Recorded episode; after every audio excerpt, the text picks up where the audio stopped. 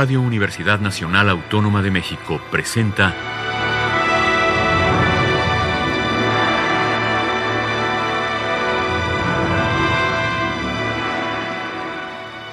Hacia una nueva música.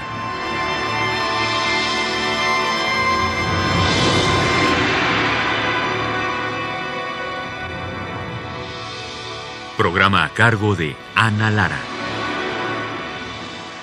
Muy buenas tardes, bienvenidos a una nueva música. El día de hoy estoy súper contenta porque está con nosotros Vicente Rojo Cama. Bienvenido Vicente después de mil siglos de ausencia. Gracias Ana, es un gusto estar aquí contigo. Vicente, tú en realidad formas parte de la primera generación de compositores que se dedican a la electroacústica en México, si mal no recuerdo, ¿no? Cuéntanos un poco cuál ha sido tu trayectoria, cómo sientes que ha evolucionado los comienzos de la electrónica en México y, cómo los, los ves ahora. Bueno, mira, yo desde los años 70 estaba muy pendiente, gracias al foro de música nueva de Manuel Enríquez, y gracias a las jornadas que organizaba, también de música contemporánea que organizaba Julio Estrada, cuando vino Xenakis a México, vino, presentaban a compositores y obras pues muy importantes. No faltaba ningún concierto, desde los setentas ya tenía esa inquietud. Pude, tuve la... ¿no? Pues tenía 16, 17 años, sí. Y luego tuve oportunidad a los 19 años de viajar a Francia y entré a estudiar música electroacústica con Pierre Schaeffer y Guy Rebel en el Conservatorio Superior de París y que formaba grupo del grupo de búsqueda musical, el grupo de recherche musical, que estaba en Radio France, ¿no? que sigue ahí, por sí, sigue ahí. Y bueno, ahí fue donde pues me formé como compositor de música electroacústica. Eh, posteriormente viajé a España y estuve con Gabriel Brinchik en el estudio Fonos, que fue el primer estudio que hubo de música electrónica, electroacústica en, en España. Y en fin, luego tuve, ya regresé a México en el 82 y tuve la fortuna de encontrarme con Antonio Rusek, que también estaba aquí en México haciendo construyendo un sintetizador analógico, tenía también mucho interés en música, en hacer la música electrónica. Coincidimos y a partir de ahí en el 82 empezamos a hacer muchos conciertos de música electrónica en vivo, cosa que en México pues se hacía o por extranjeros que venían, pero no había compositores mexicanos. Hombre, Héctor Quintanar hizo algunas cosas con música electrónica antes que nosotros, por supuesto. Eh, Alicia Urreta también, Manuel Enríquez, Manuel Enríquez también, Julio Estrada mismo hizo algunas piezas. Creo que Mario Lavista hizo también. Mario, pero eran como, para ellos eran como, pues, hombre, pruebas, intentos, no se dedicaron completamente al mundo electrónico ni electroacústico, era como sondear, ¿no? Y aprender y, pero no, no, no, como que tomaron partido en ese sentido. Eh, nosotros sí, yo realmente a mí desde el principio me llamó muchísimo la atención. Eh, eso no quita que haya hecho cosas con instrumentos tradicionales también, pero mucho menos. Francamente, mi lenguaje es electroacústico, electrónico, experimental. Lo que ahorita ya se denomina últimamente arte sonoro, que en ese entonces pues no era arte sonoro, era música electroacústica, composición electrónica, en fin, a partir de medios electrónicos. Y bueno, ya se, al grupo se empezó a juntar pues Roberto Morales, Eduardo Sotomillán, en fin, muchos otros compositores que empezaron a, acercarse a nosotros, a rondar y a trabajar con nosotros y hasta la fecha. Luego Javier Álvarez, que estaba estudiando fuera, también se dedicó mucho a la música electrónica y ya a su regreso a México, pues se incorpora obviamente a la escena y aunque él es un músico pues totalitario en el sentido que hace música electro, electrónica, electroacústica para orquesta, en fin, para lo que se le sea y así muchos otros compositores. Ahora hay unas nuevas generaciones que ya eh, la música electroacústica forma parte de su bagaje. O sea, ya lo tienen integrado. Ya lo tienen totalmente integrado, ¿no? En este, en esos entonces, en los ochentas, en los noventas, sí había un poco los músicos más clásicos pues estaban en la parte instrumental, en la parte académica, tradicional, entre comillas, contemporánea, pero instrumental, y habíamos muy poquitos que trabajamos exclusivamente con música electroacústica o con sonidos electrónicos. Y hoy en día ya ya no hay fronteras. Francamente, casi todos los compositores van de un lado a otro. Y el también técnicamente es mucho más sencillo, ¿no? No, además los zapatos se han vuelto mucho más accesibles. Sí. Antes trabajar en un estudio de música electroacústica, pues necesitabas un estudio grande. Hoy en día con una computadora cualquiera y con conocimiento tiene acceso a un mundo infinito. Bueno, justamente vamos a oír una de, tus piezas más emblemáticas que se llama Erótica 2. Cuéntanos un poquito de esta pieza. Mira, esta pieza la hice en el 86. Eh, de hecho, hace dos años cumplió 30 años y la hice justo con un globo, un globo inflable, de estos como de fiesta, que inflas para las fiestas, y con un violín. Ambos instrumentos procesados electrónicamente. La pieza se tocó en vivo y se grabó en vivo con los procesos en vivo y es a mí me interesaba mucho hacer esta conjunción de un instrumento no tradicional con un instrumento tradicional y que hubiera momentos en que no supieras quién estaba haciendo qué sonidos. Es un cruce tímbrico de los timbres. Hay frotamientos que no sé si son del violino del globo. Y bueno, es parte de, la experimentación que a mí me gusta mucho que es un poco tratar de engañar al oído y al cerebro de qué es lo que está pasando. Y esta pieza pues tiene ya 32 años y para mí es muy emblemática. Vamos a escuchar Erótica 2 de Vicente Rojo Cama.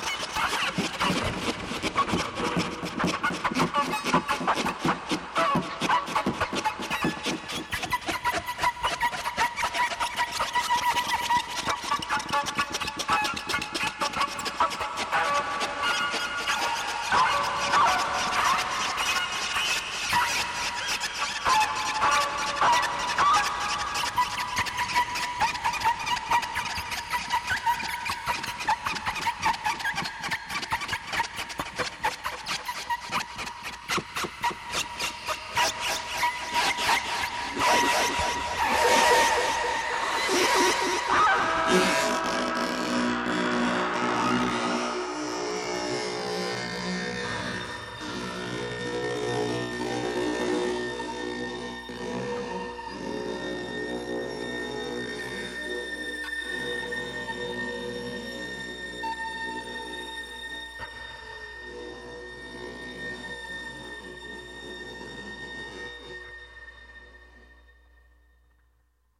Escuchamos Erótica 2 de Vicente Rojo Cama, con quien estamos platicando esta tarde.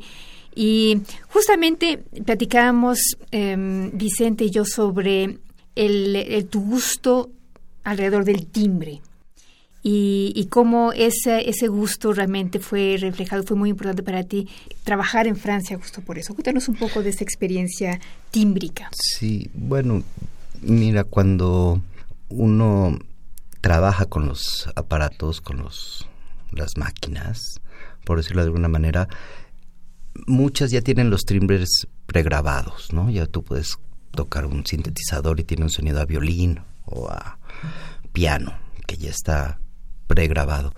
Pero también te permiten, a partir de tres frecuencias básicas, como los colores de la onda sinusoidal, cuadrada y triangular y el ruido blanco, con esas cuatro frecuencias tú puedes hacer todos los timbres, todos los sonidos que están en la naturaleza y que están en, con los, en los instrumentos tradicionales. Son como los cuatro colores primarios, pues igual con esas frecuencias primarias tú puedes construir cualquier timbre. Eso para mí, descubrir eso en su momento fue un acontecimiento porque me di cuenta que podía yo crear timbres nuevos, timbres hechos a mí, a mi medida, mi propia paleta, como los pintores hacen sus paletas de colores, pues yo hacía mis paletas de sonidos, de timbres.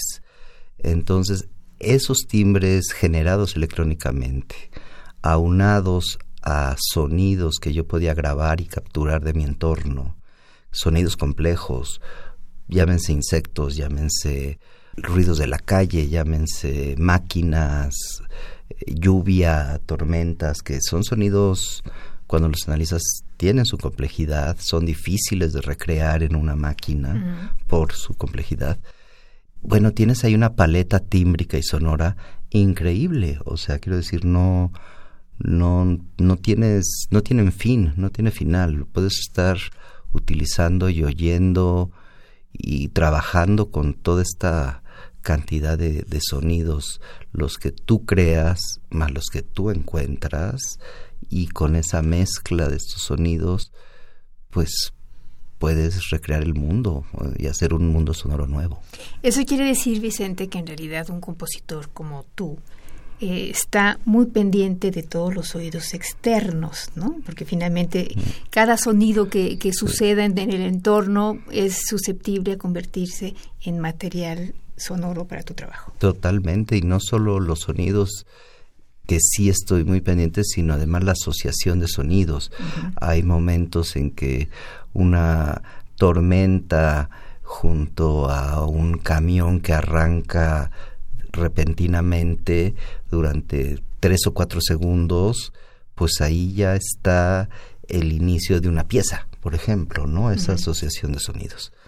De repente estar en el mar y estar oyendo a las gaviotas, y de repente también se prende un motor a lo lejos de una lancha con cierto timbre específico que va balbuceando el motor, por ejemplo, ¿no? Que va diciendo tu, tu, tu, ¿no? Porque no acaba de arrancar, etcétera, y las gaviotas paseando y mientras el ruido del mar. Y si te concentras y abstraes eso de la realidad, para mí ya tiene un valor sonoro muy importante y que puedes tú luego recrear en tu música, en tus obras, por lo menos tomar esa intención, esas asociaciones sonoras, rítmicas, tímbricas y reutilizarlas. Platíganos de Electronic Street. Esta es una pieza también ya de los noventas, es una pieza que quise hacer eh, un poco en oposición a otras obras que hago que son continuums, que son que no tienen casi silencios, que hay dinámicas que suben y bajan, pero que no hay casi silencios. En esta pieza quise investigar bastante entre el silencio y el sonido. Entonces, el silencio, como tú sabes, Ana, es un valor muy importante en la música, agregado un poco en el siglo XX gracias a Cage y a otros compositores del siglo XX, ya tiene un valor per se dentro de la música. Entonces, quise un poco investigar y, y tratar y, en fin, encontrar cómo puede jugar el silencio contra el sonido, contra los timbres, contra... Entonces son silencios, sonidos que están jugando, interviniendo dentro de una especie de ausencia de sonido. Bueno, vamos a escuchar Electronic Street de Vicente Rojo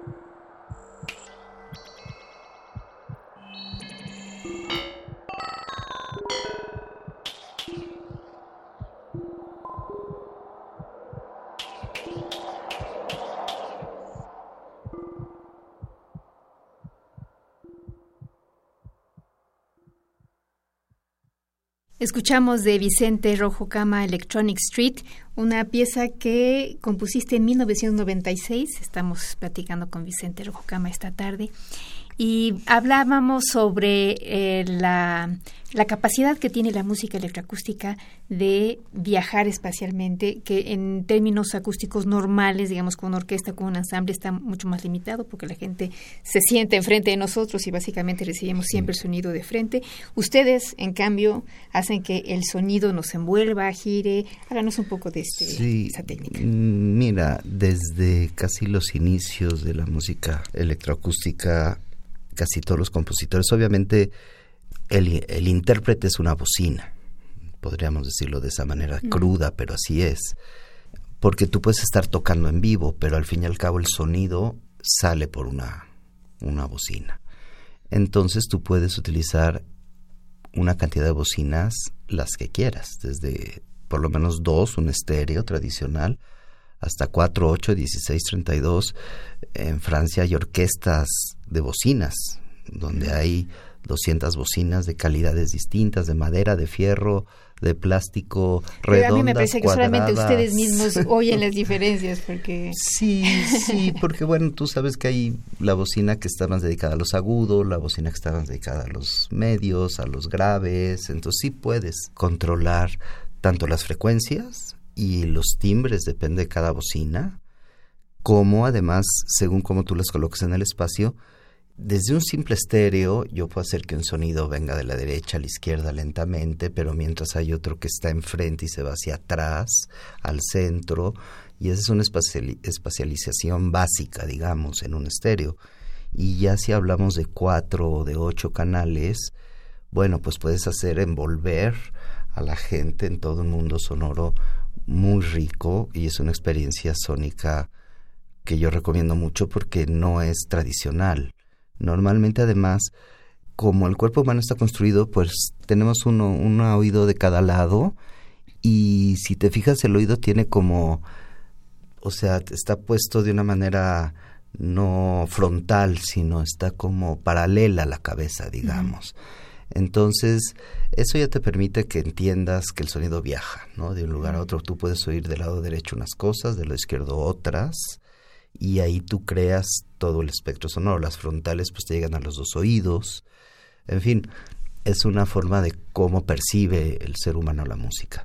A partir de ese conocimiento tú puedes hacer trampa, puedes hacer sonidos que vengan por atrás de la cabeza, por arriba de la cabeza, que viajen de un lugar a otro y eso le da una, bueno, un conocimiento y un, un poco engañas un poco al cerebro de qué está pasando a su alrededor y esa es una herramienta bastante útil y atractiva. Sí, fantástica, la verdad. La siguiente obra que vamos a escuchar es Invisible. Cuéntanos de esta obra. Bueno, esa es una pieza para mí muy especial. La hice por motivos personales íntimos. Es una pieza que dura 40 minutos es de las piezas más largas que he hecho en mi vida. Eh, vamos a oír un fragmento, una adaptación. Le hice en un momento de dolor y hay partes que yo creo que son bastante trágicas en, la pieza. Hay timbres, yo siento que son un poco depres, si tú quieres, pero, pero bueno, para mí es, es importante. Es una pieza que hice en el 2003 y te digo, es una pieza larga, larga, y vamos a ir un, un fragmento ahora en esta ocasión. Tiene sonidos de voz, sonidos electroacústicos y sonidos también naturales, eh, concretos.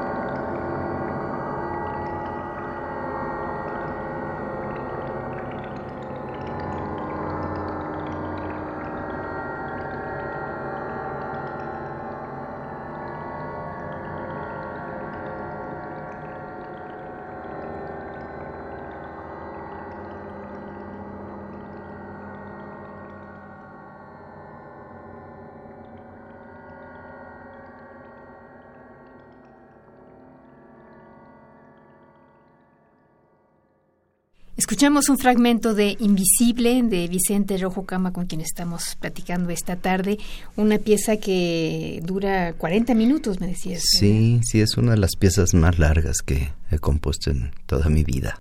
Se ha tocado muy poco completa, y bueno, ahorita pues pusimos un, fragmento, ¿no? Para dar una muestra. Vicente, si la gente quiere oír la versión completa, por ejemplo, ¿hay eh, manera de hacerlo? Sí, yo estoy en una cosa que se llama SoundCloud, que es una plataforma que es gratis. Eh, si la gente sube, busca en la computadora SoundCloud, diagonal Vicente Rojo Cama, tiene acceso a muchas de mis piezas que están ahí para ser escuchadas gratuitamente. Perfecto. Bueno, vamos a hacer otros dos programas con Vicente Rojo Cama la próxima semana, dentro de 15 días, porque hace mucho que no venías. En no, gracias, qué rico. porque tenemos mucho que escuchar. Así es que los invitamos la próxima semana a una emisión más de Hacia una Nueva Música dedicada a la música de Vicente Rojo Cama. Gracias, Vicente, por haber gracias, estado con nosotros. Ana, es un placer. Y gracias, a Rafael Alvarado, que estuvo en los controles técnicos, a Alejandra Gómez, que estuvo en la producción. Yo soy Ana Lara. Les deseo que pasen buenas tardes.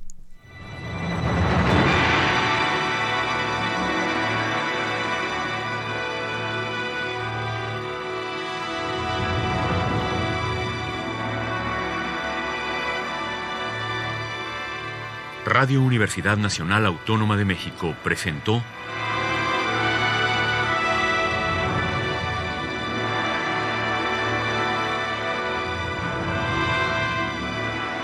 Hacia una nueva música.